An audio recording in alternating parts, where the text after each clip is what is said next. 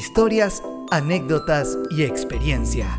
Esto es Cinematógrafo, conversaciones en Full HD y en tiempo real, por Infinita y FM Tiempo.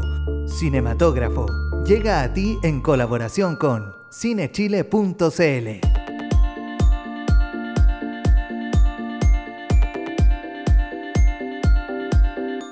La directora francesa Agnès Varda dijo alguna vez, no creo que la inspiración sea algo que aparezca desde la nada, sino que también aparece desde tu cuerpo y tu experiencia inmediata.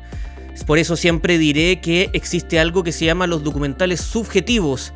A mí me parece que mientras más motivada estoy por lo que estoy filmando, más objetiva va a ser la película.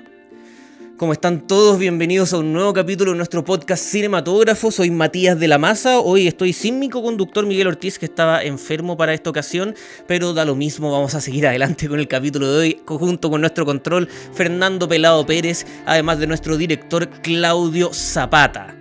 Nuestra invitada del día de hoy es documentalista, cineasta, escritora, responsable de cintas como La Flaca Alejandra, Calle Santa Fe y recientemente La Embajada. Estoy aquí con Carmen Castillo. Carmen, ¿cómo está? Muchas gracias por venir a Cinematógrafo. Gracias por tener un programa sobre cine, Matías. Nos gusta, nos gusta mucho haberlo hecho. En algún minuto decidimos que faltaba y decidimos hacerlo acá en FM Tiempo junto a Infinita. Eh, repetir mis disculpas a, eh, por parte de mi co-conductor, Miguel Ortiz, que no pudo estar presente hoy. Eh, lamentablemente falleció camino acá a la radio. no, mentira, está vivo. solo, solo, está enfermo y no va a poder estar con nosotros hoy día. Carmen, quiero partir haciéndole la pregunta, que es la primera pregunta que hacemos en todas las entrevistas que hacemos en este programa. ¿Cuál es su primer recuerdo cinematográfico, como lo que recuerda, el recuerdo más temprano que tenga de haberse acercado al cine? En los años de, de, mi, de la infancia y de la mm. adolescencia había un gran cine en la Plaza Gaña. Y ahí vamos a ver Cuba, Cubadis. Y vamos a ver eh, ese gran cine epopélico, épico, mm. ¿no? Que llegaba desde Hollywood, por pues supuesto. Pero mi camino, Matías, hacia el cine eh, ni siquiera viene de que de esa presencia permanente de ir a las salas de cine que mi generación la tenía. Mm. La teníamos todos porque no solamente era un lugar de encuentro con el cine, era mm. un lugar de pololeo, de distracción, era un lugar eh, como las plazas, todo aquello ha ido desapareciendo. Mm. Eh, vengo al, llego al cine desde la narrativa, desde otro punto, desde el exilio. Mm. Y eh, debo decir que París es un centro en el que aún hoy día, a pesar de todo, eh, el cine está a la vuelta de la esquina. Mm. Usted en lo, cuando su época en Chile vivió en los años 60 la explosión de un montón de películas y directores nacionales. ¿Cómo se vivía en esa época el cine chileno? El cine chileno con, uh, con las primeras de Raúl Ruiz, mm. Miguel Litín, Elvio Soto, era un, descubrimiento porque éramos ignorantes, como siempre, sobre lo que aquí sucedía, pero mm. esas, esos cineastas que fueron y vinieron entre eh, Madrid, como Patricio Guzmán, que luego filma la batalla de Chile en los años 70, de Allende. Eh, todo aquello era, era, eso era inolvidable. Mm. ese, ese cine chileno nos devolvía al fin uh, una imagen sobre el mundo en que vivíamos mm. y como siempre allí está el talento ¿no? del cineasta, qué hace con la imagen, cómo la construye para despertar qué. Mm. Usted trabajó en La Moneda, ¿cierto? En 1970. Sí, estuve el gran privilegio de trabajar junto a Beatriz Allende en, eh, en La Moneda de Allende. Mm. ¡Qué mundo! ¿Cómo decirle hoy día a ustedes tan jóvenes que esa colmena que era el Palacio de la Moneda ah, desde que Allende llega el 4 de noviembre es una es un edificio lleno de entradas y salidas, repleto de encuentros, siempre atento a las demandas de las personas, sean colectivos, sindicatos, siempre estudioso y lleno de mujeres. Ese, ese espacio de la Secretaría Privada de, Allende, eh, Allende siempre tuvo una relación con sus hijas y con Beatriz muy cercana, pero con todas las mujeres que lo acompañaron a lo largo de su vida, una manera de ser respetuoso y de escuchar mm.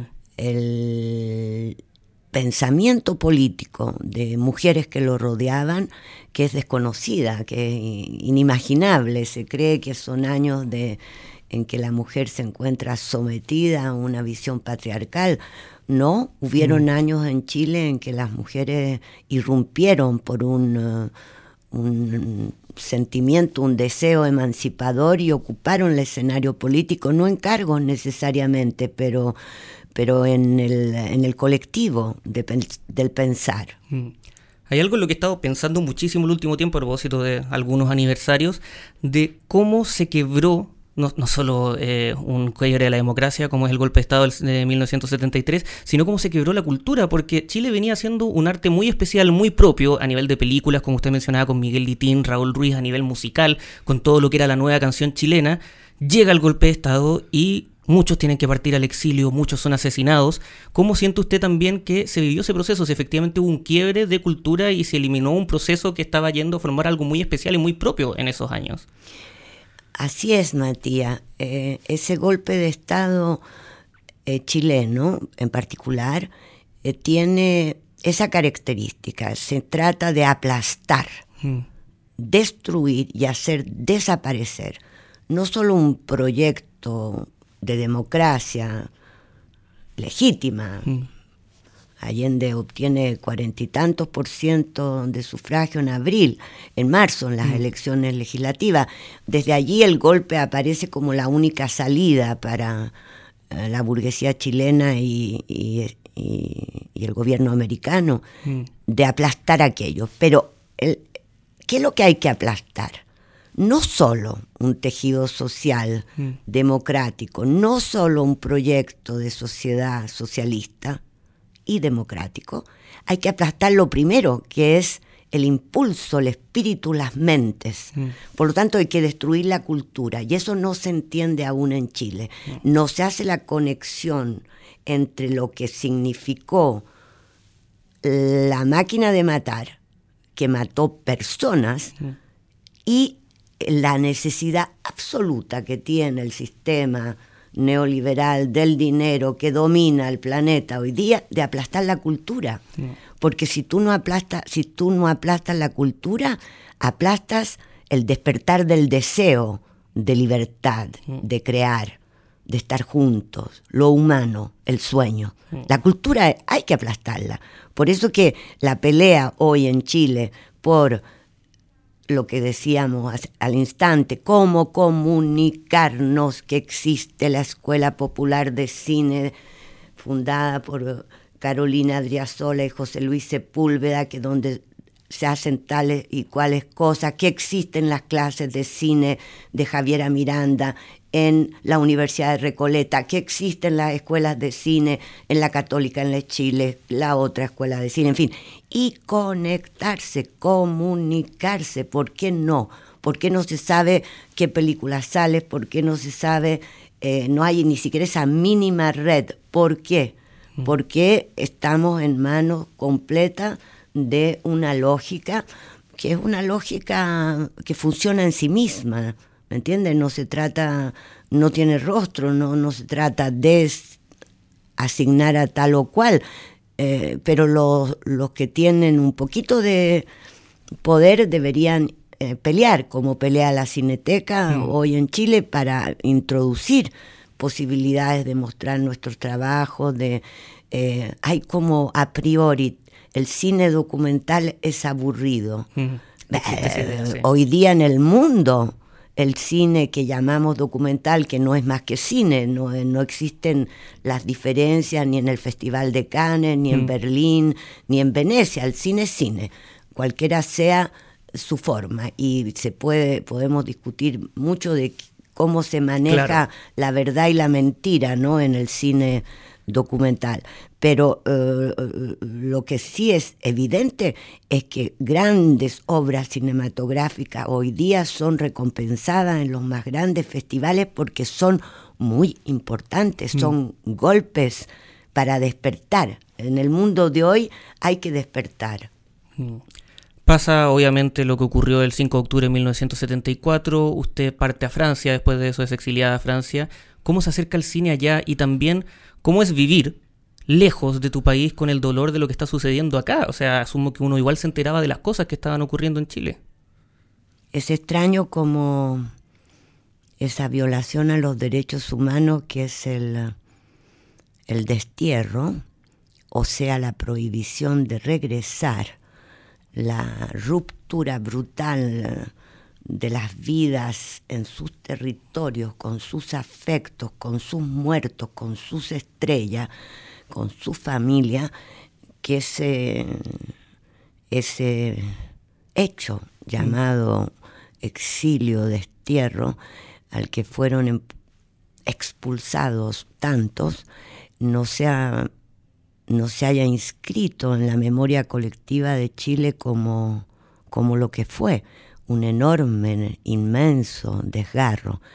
Ahora, sí, uno aterrizaba, eh, en un efecto de sideración mm. completo, es decir, de irrealidad, es decir, de sonambulismo, y cómo se producía luego eh, la voluntad, cómo la vida te impulsaba a querer luego no darle al torturador y a la dictadura tu vida. Mm. Muchos murieron. Hubo el suicidio de Beatriz Allende, a que a mi juicio el suicidio en octubre del 77, Beatriz Dal es el grito de alarma, ¿no? Mm. ¿Qué es esto? ¿Dónde estamos? En esta ausencia de, sentido de nuestro sufrimiento y en esta ausencia de política y en este culto a la muerte. ¿Qué, pasa ahí mm. en el exilio? Yo me acerqué efectivamente al cine a partir de mis errancias y puntos de fuga y búsqueda en París en el año 82. Mm. ¿Cómo se vivía el cine en Francia en ese entonces? Oh, era muy importante, estamos hablando de un momento en que aún eh, el cine impulsa, atrae a las personas fuera de la casa, lo que mm. no es el caso hoy día, donde se pueden ver las cosas en estos enormes pantallas. El cine es un, un momento en en toda Francia eh, en esos años de justamente lo que decíamos aún en, aquel país lejano que era Chile en, los 60, 70. Es, el lugar del, del encuentro, de la reflexión, del, llanto, del, hacer surgir la emoción para con mm. ella y los afectos caminar. Para mí fue un gran privilegio conocer a, lo conocí en Chile a Chris Marker, el mm. gran cineasta francés, Joris Evans. Era un tiempo aquel en que justamente el año 76, cuando ya más o menos me establezco en París, en que mm, a través del cine aprendías del mundo entero y vivías lo que sucedía en Vietnam y lo que sucedía en Argelia y, encontrabas a Godard y todo el cine eh, que rompía nuevamente los esquemas del relato, de la narrativa, eh, tenías posibilidad de encontrarlos a ellos personalmente, mm. toda eh, ese movimiento del lenguaje, el cine europeo, el lenguaje marcaba ¿no? en esos años. ¿Y por qué se acerca al documental? de las opciones, así imagino que obviamente el cine es un mundo que seduce y tiene muchos matices, pero ¿por qué se acerca usted al documental como medio de expresión?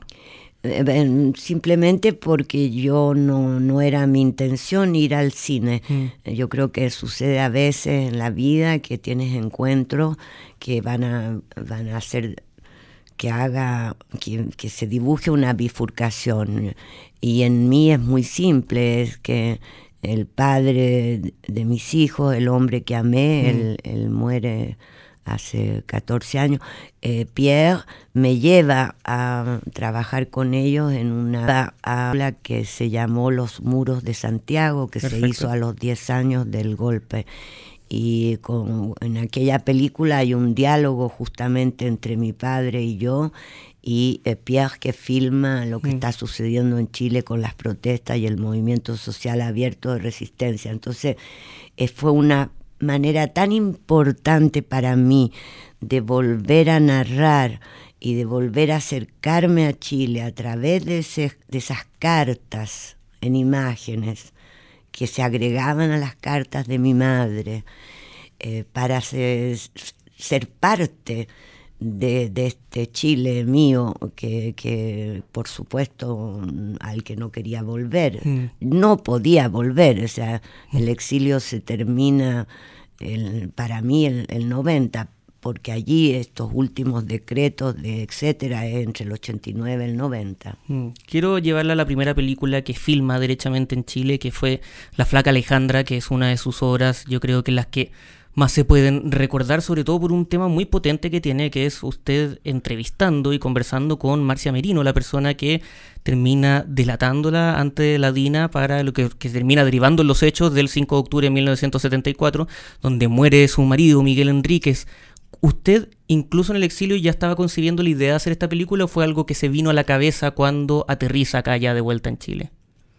Eh, los proyectos documentales en mi caso surgen del presente, mm. nunca son, uh, no nacen, la embajada es lo mismo, lo que no un proceso. no, no, no, no, o sea, son, nace el deseo porque el presente trae la memoria. La mm. memoria no es algo que se te queda pegado y que va eh, en movimiento como si el pasado irrumpiera. El pasado va a irrumpir cuando el presente lo convoca y, mm. ese presente es siempre político. Mm.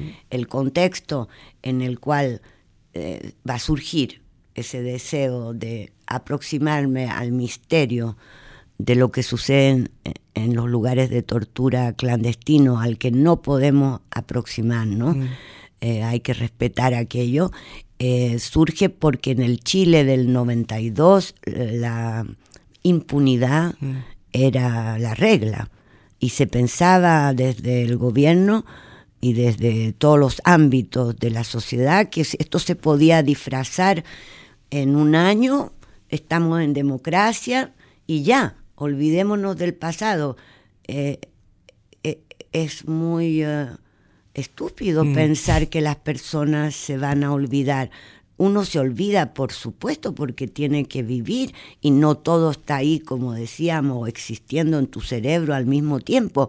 Pero venir a Chile y constatar los grupos, los colectivos de mujeres, la acción del CODEPU, de la Vicaría, que en el pasado, pero en ese instante es, Jaime Castillo con la Comisión de Derechos Humanos, las madres, que no eran con la fuerza de, Buenos Aires o de Argentina, pero la estaban.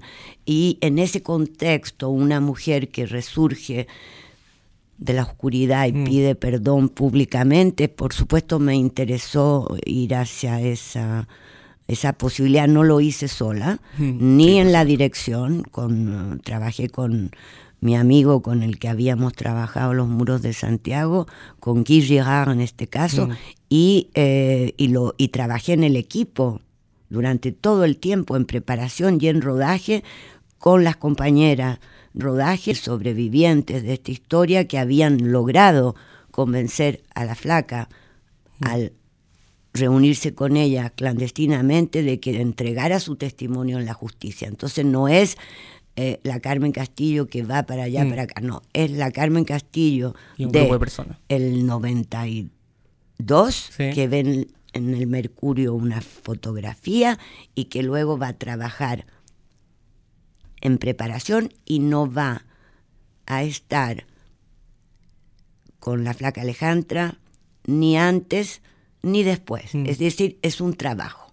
Y ese trabajo polémico sobre el mm. cual aún se debate, tuvimos la oportunidad en la Chile, gracias a Iván Pinto, que hace clase en el Magíster de Cine Documental, de pasar tres horas con los estudiantes analizando esa película que, que, bueno que yo invito a ver porque mm. no sé no, no, sé qué más decir salvo que se puede hacer una película muy pensada cuando has tenido en tu ser por tu vivencia que estudiar leer escuchar todos los testimonios de Primo Levi de Ana Arendt de Robert Antelme de los relatos de la Colima, los campos de concentración de Stalin. O sea, cuando me, me puse, me obsesioné por aquello de lo que sucede, por qué la lógica de matar de los campos, y en el caso de Chile la tortura y la desaparición y los campos de prisioneros, ¿por qué? ¿Por qué? ¿Por qué existe aquello? Y luego acercarte a lo que yo llamaría las zonas grises, que son aquellas en que eh, tienes que ir a relevar con mucha precaución, con mucho estudio, mucha preparación, porque darle forma a un relato que es aquello que llamamos cine documental de autor sobre este tema es muy delicado. Mm. En esa película, en la, Flaca Alejandra, eh, parte de hecho con usted volviendo a esa casa en calle Santa Fe, pero no pudiendo entrar. Y eso se conecta mucho con un documental posterior de usted ahí, bueno, saltamos al año 2007, cuando hace efectivamente Calle Santa Fe. ¿Qué cambia entre 1992 y cuando empieza a filmar este segundo documental de enfrentar más directamente lo que ocurrió ese día en esa casa? Eh, calle Santa Fe no es lo que sucedió en esa casa, ¿no? Es de qué manera esa casa eh, en mi vida, es lo que dice César Vallejo en su poema La casa vacía, es algo que me acompañará toda la vida. Mm. Eh, era imposible llegar a acercarme a la casa si no hubiera existido la secuencia que pueden ver en directo en calle Santa Fe del encuentro entre con Manuel, mi vecino, que o sea, es él. Y yo nunca lo busqué y nunca lo supe. Quien hace que estemos los dos conversando aquí, quien me salva la vida. Es la cadena que se inicia con el coraje de un hombre, mi vecino, humilde, que no se pregunta si tiene alternativa. Él atraviesa las balas y se enfrenta a la, a la Dina y dice, esta mujer se está desangrando ahí en la calle, entonces eh, tenemos que subirla aquí mm. en esta ambulancia que no está ahí, está mm, detenida porque el chofer la trajo, en fin, toda una serie de acontecimientos. Para mí, eh, Calle Santa Fe, eh, debes saber, Matías, es un trabajo que me llevó cinco años, entre el 2002 en que filmo a Manuel y el deseo de hacer la película mm. nace y luego eh, la, presentación de la película recién terminada en el Festival de Cannes eh, en, el 2007. Eh, eso hace que la película, que es larga, dos horas cuarenta, que está construida en dos partes, pero que hoy deben, pasar en el cine de a una y, y hay que zambullirse en una larga historia.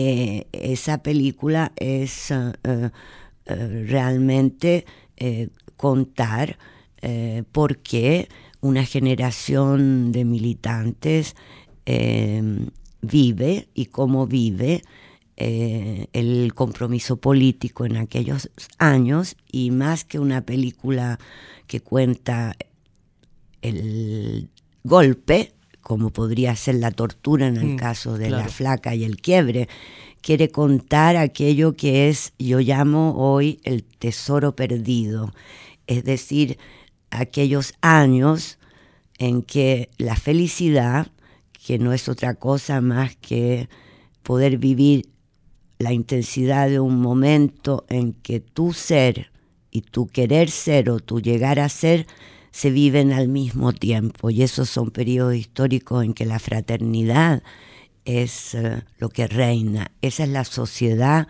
que a mí me tocó vivir. Y por lo tanto allí sí que hay algo fundamental, que es cómo nombrar aquella pérdida, mm. aquella pérdida que hoy pienso, y, fue mi, última película para el cine, Aún estamos vivos, allí yo quise decir la llamita de la memoria de los vencidos, allí está y surge en los sin tierra en Brasil, que hoy se enfrentan a Bolsonaro, en las guerras del agua, en los colectivos, en todos lados, eso está vibrante, son brasas encendidas que aún en el desierto de este sistema mercantil siguen allí. Por eso que la memoria de los vencidos le da tanto miedo a los vencedores. Mm. Por eso que no nos dejan difundir nuestros trabajos, porque si fueran... Uh, uh, o sea, eso de decir que son aburridos los documentales, que son largos, que qué sé yo, es una manera de, de no escuchar lo que el público que va al cine dice. Mm. O sea, finalmente es conjuntar un poquito la verdad, la verdad que puede tener cualquier película, pero imagino que un documental tiene un rol especial en la verdad. Eh, eso de la verdad es muy complicado, Matías, porque todo cine es una manipulación de imágenes y de, y de relatos. Los ingredientes del documental, la única diferencia es que no hay actores, pero son mm. películas todas nuestras películas son pensadas, tienen algunas la característica de estar filmando en caliente las acciones, otras veces ah, hay que pensar cómo la puesta en escena va a provocar eh, la eminencia de un recuerdo o condiciones en que el espectador puede a través del contexto eh, tener puntos de fuga para escuchar a alguien. No, no, no, no diría yo aquello. Yo diría que nuestra materia es muy delicada porque no son actores, son mm. personas.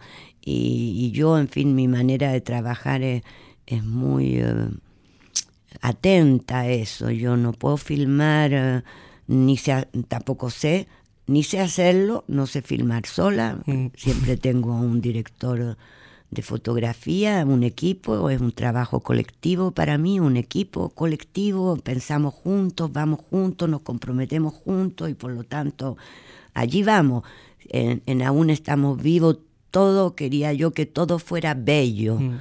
La belleza era para mí fundamental porque eran anónimos en lucha y anónimos en lucha, ya siempre se dice cosas horribles que escucho en Chile. Eh, los pobres hablan mal. Yo creo que no los escuchan. Mm. Eh, los ricos hablan muy mal en Chile y dan mucha vergüenza cuando tú los ves como turistas dando vuelta por París. Hablan muy, muy mal. El pueblo no. El pueblo piensa, habla y respeto cuando los filmas. En mi caso, porque yo no estoy viviendo esa lucha de los sin tierra en Brasil en el momento que los filmo. Estoy llegando a recoger videastas que filman sus archivos y la palabra que en ese momento va a irse fusionando con un pensamiento y un diálogo que en el caso de esa película es de ficción, es mm. un diálogo ficticio entre la narradora y un pensador. En Calle Santa Fe, la narradora que soy yo, la autora narradora es una protagonista filmada como los otros, mm. al interior. Y la voz en off es en sí mismo un personaje tratado como tal. O sea, hay toda, siempre una mm, manipulación de eh, elementos. Mm. Y ese es el cine. Eh, el cine, pero el cine es emoción, entonces esa construcción para mí eh, eh, siempre tiene que producir algo, ojalá, ojalá debate, pensar y no caer nunca ni en lo patético ni en lo sentimental. Sacándola dos segundos del cine, pero que no quiero dejar la oportunidad de hacerle una pregunta sobre una figura que se ha mitificado, desmitificado, que se han eh, dicho de todo durante los últimos años, para bien y para mal. ¿Cómo era realmente Miguel Enríquez? ¿Qué es lo que recuerda de él? Eh, Miguel Enrique, como sucede con Salvador Allende, eh, es lo mismo, ¿no? Miguel Enrique ha sido reducido a su muerte, al combate. Eh, entonces, se ha ocultado, eso sucede siempre, la imagen fuerte de la muerte de Allende produce lo mismo, se borra al a la persona. En el caso de Miguel, Miguel era un, joven como todos, eh, médico, apasionado, que empieza a escribir desde los 14 años notas en cuaderno y te das cuenta que en su producción eh, como intelectual es, eh, y hay varios latinoamericanos que hoy piensan como yo, el gran intelectual revolucionario de América Latina de esos años. O mm. sea, su manera de descifrar lo contemporáneo, de dialogar y de pensar lo nacional con lo internacional y de pensar una táctica y una estrategia de poder popular para Chile en esos años, en la batalla en la que mm. íbamos, es absolutamente única. Mm. Entonces, ese hombre normal, que amaba y tenía hijos y le, habría gustado ser parvulario y mm. tenía un humor desatado y,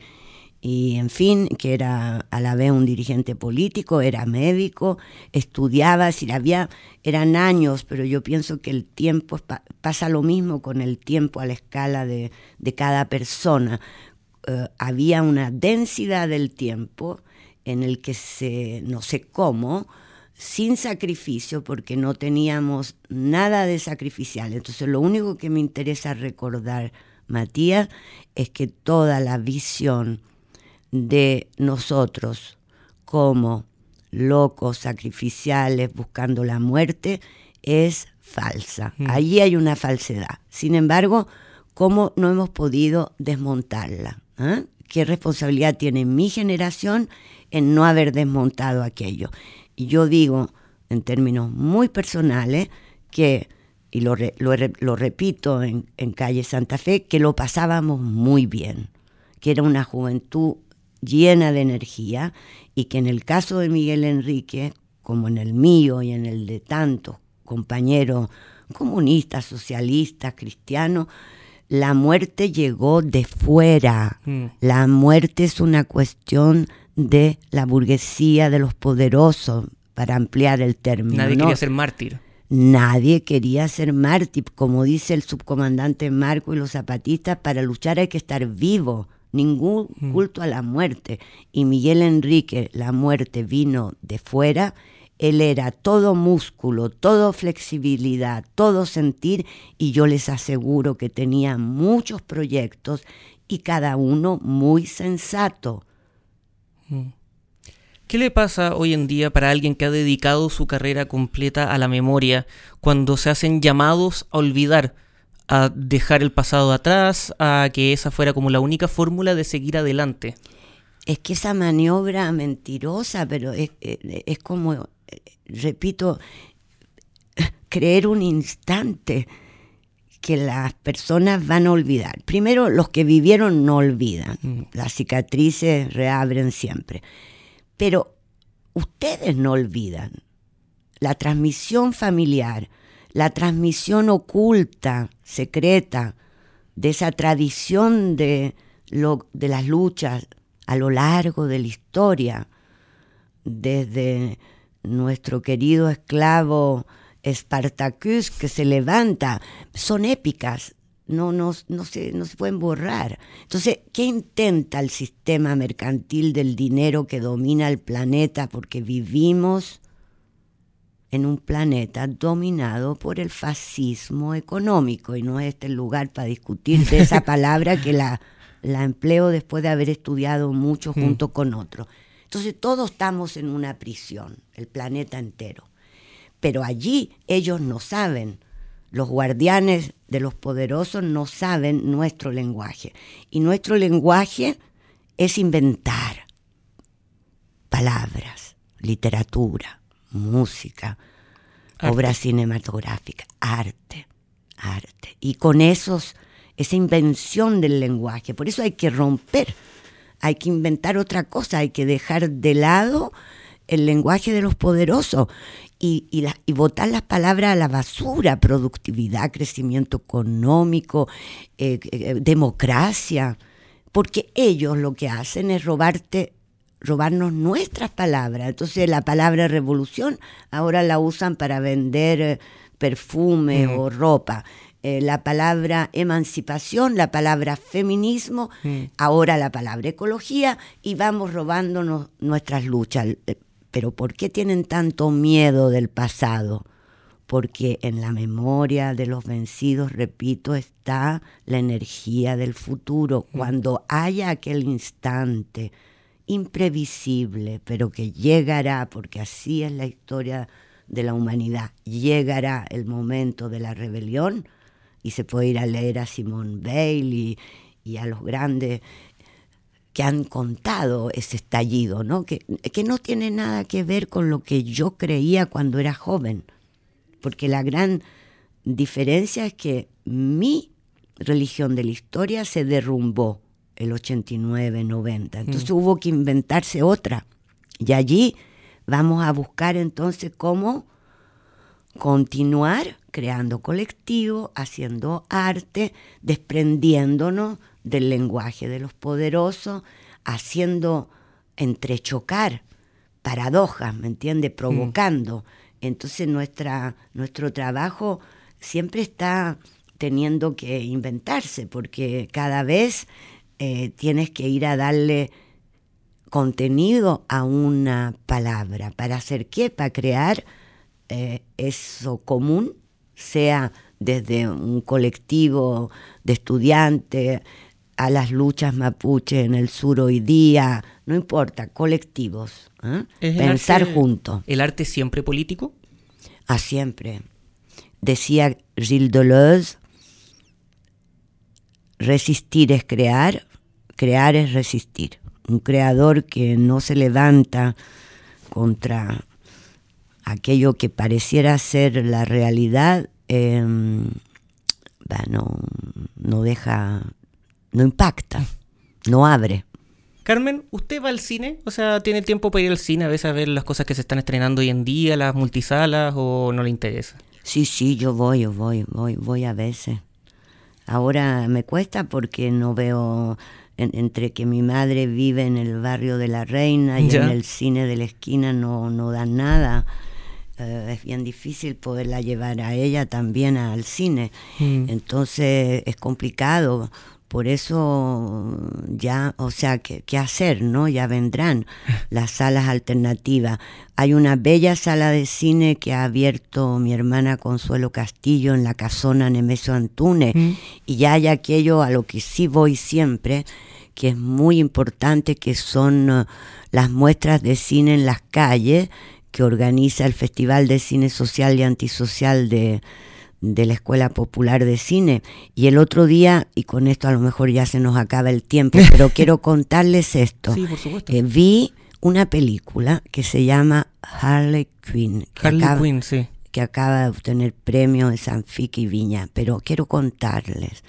Estábamos con los alumnos de la Escuela Popular de Cine. Habían muchos jóvenes estudiantes de arco, porque José Luis y la Carolina hacen cine, eh, son profesores. Había mucha gente del barrio, era en la Florida, en un sitio de memoria, una casa destruida por los militares en el traspaso, ¿no? Como, como destruyeron José Domingo Caña, mm. Villa Grimaldi, un sitio de memoria importante en mi vida Allí llegué y allí descubrí esa película, que es la película más importante que he visto en los últimos cuatro años. Es una película extraordinaria. Estoy convencida de que si es posible tener la manera de llevarla al Festival de Cannes mm. o de Berlín, esa película va a ser eh, elegida. Esa película está hecha en el mundo popular eh, chileno. ¿A dónde la podemos ver hoy aquí? ¿Me entiendes? La mm. vemos, la pude ver en ese contexto que produjo un tal impacto en mí que inmediatamente eh, pude, con el acuerdo de José Luis y Carolina, enviarla a seleccionadores en París que mm. confirman mi impresión. Bueno, ese momento de cine es para mí de igual intensidad que aquellas salas de cine el 68, el 69 en París, donde veíamos los Beatles, mm. o que esos primeros cines de la Plaza Gaña cuando tenía 12 años. Es decir, la magia del cine, del gran proyector, de la gran pantalla, instalada en lugares abiertos, convocando un público atrapado en la servidumbre voluntaria del televisor, pero que sale de su casa porque pasa ahí en la esquina, en ese barrio, produce algo, bueno, esos son todos los fecizos, ¿no? Los fecizos se hacen dos veces al año en Chile al, inicio del verano y en mm. pleno invierno. Y yo participo cada vez que estoy lo más posible. Son encuentros que alcanzan aquello que yo diría instantes eternos, mm. inolvidable. Qué increíble. Tengo una última pregunta antes de cerrar esta conversación que podríamos tener hasta mañana. Y si hubiera estado Miguel, la habríamos tenido hasta mañana, usted quisiera o no. Eh, cuando va al cine, ¿le gustan las cabritas de maíz? No, no, no, no, no. ¿No? Hemos hecho la pregunta a todos y va ganando abrumadoramente el no. No, no, no. ¿Ni por si acaso? No. pero una cosa, ¿nunca le han gustado? ¿Nunca ha tenido...? Oh, no, es que no me gusta comer cuando estoy observando algo. si me quiero dejar atrapar por la película, no sé, comer, me encanta comer. Y he comido cabritas, por supuesto, pero tanto me gusta comer que no mm. me gusta y tanto me gusta ver la película eh, que las una dos la otra. juntas no. ya, perfecto. Carmen Castillo, muchísimas gracias por haber venido a Cinematógrafo. Yo lo pasé genial por lo menos hablando con usted. Espero que haya sido, lo haya pasado medianamente bien hablando conmigo. Muy bien, yo también, Matías. Me, me gusta que que se produzcan los encuentros entre las generaciones. Mm, excelente, Carmen. Oiga, que le vaya excelente y cuando quiera regresa. Pues si nosotros esperamos seguir acá hasta cuando podamos, ¿cierto? ¿No me está mirando por ahí? Sí, sí. Ya, dale. Que estén muy bien todos. Cuídense. Nos vemos en un próximo cinematógrafo. Gracias. Esto fue Cinematógrafo. Historias, anécdotas y experiencia. Conversaciones en Full HD y en tiempo real. Por FM Tiempo y Radio Infinita. Cinematógrafo llega a ti en colaboración con cinechile.cl.